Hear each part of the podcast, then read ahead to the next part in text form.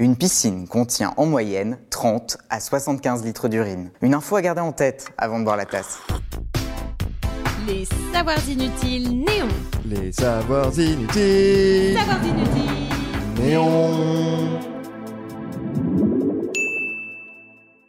Savoir inutile numéro 34.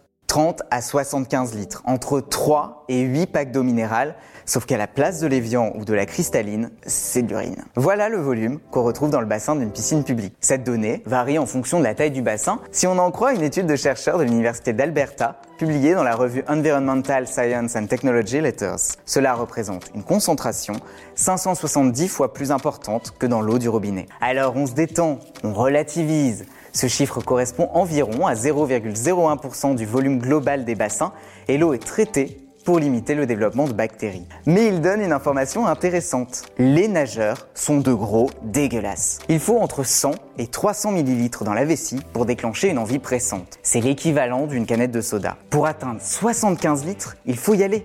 Ça signifie qu'un paquet de monde a ouvert les vannes. Une légende urbaine voudrait qu'un colorant apparaisse si on fait pipi dans le bassin on y a tous cru, avouons-le. Il faut dire que c'est bien pratique pour que les enfants se retiennent. L'épée de Damoclès, la honte d'être repéré comme le céréal pisseur. Sauf que, bah, c'est faux.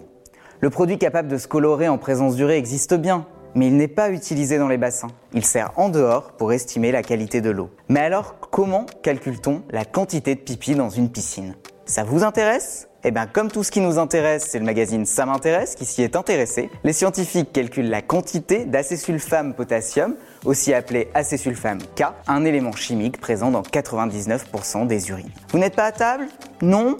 Ça tombe plutôt bien. Sachez que l'odeur de chlore caractéristique des piscines est liée à la présence de chloramine. Ces composés chimiques sont issus d'une réaction entre le chlore et les matières organiques comme les cheveux, les poils, la transpiration ou encore l'urine. Plus cette odeur est marquée, plus il y a eu de chimiques et donc plus le bassin tourne au ragoût duré, assaisonné aux cuticules. Et si vous allez en bord de mer, la situation est bien différente. Même si c'est pas ouf ouf vis-à-vis des autres et qu'on ne vous incite pas à le faire, des chercheurs de la Société américaine de chimie estiment que faire pipi dans l'eau de mer est même bénéfique, cela nourrit les plantes sous-marines. Et histoire de déculpabiliser une bonne fois pour toutes, une baleine produit à elle seule 970 litres d'urine chaque jour, mais ça, c'est vraiment inutile de le savoir. Si ce podcast vous a plu, abonnez-vous, likez, commentez. Les Savoirs Inutiles Néon, c'est aussi une appli et un compte Insta.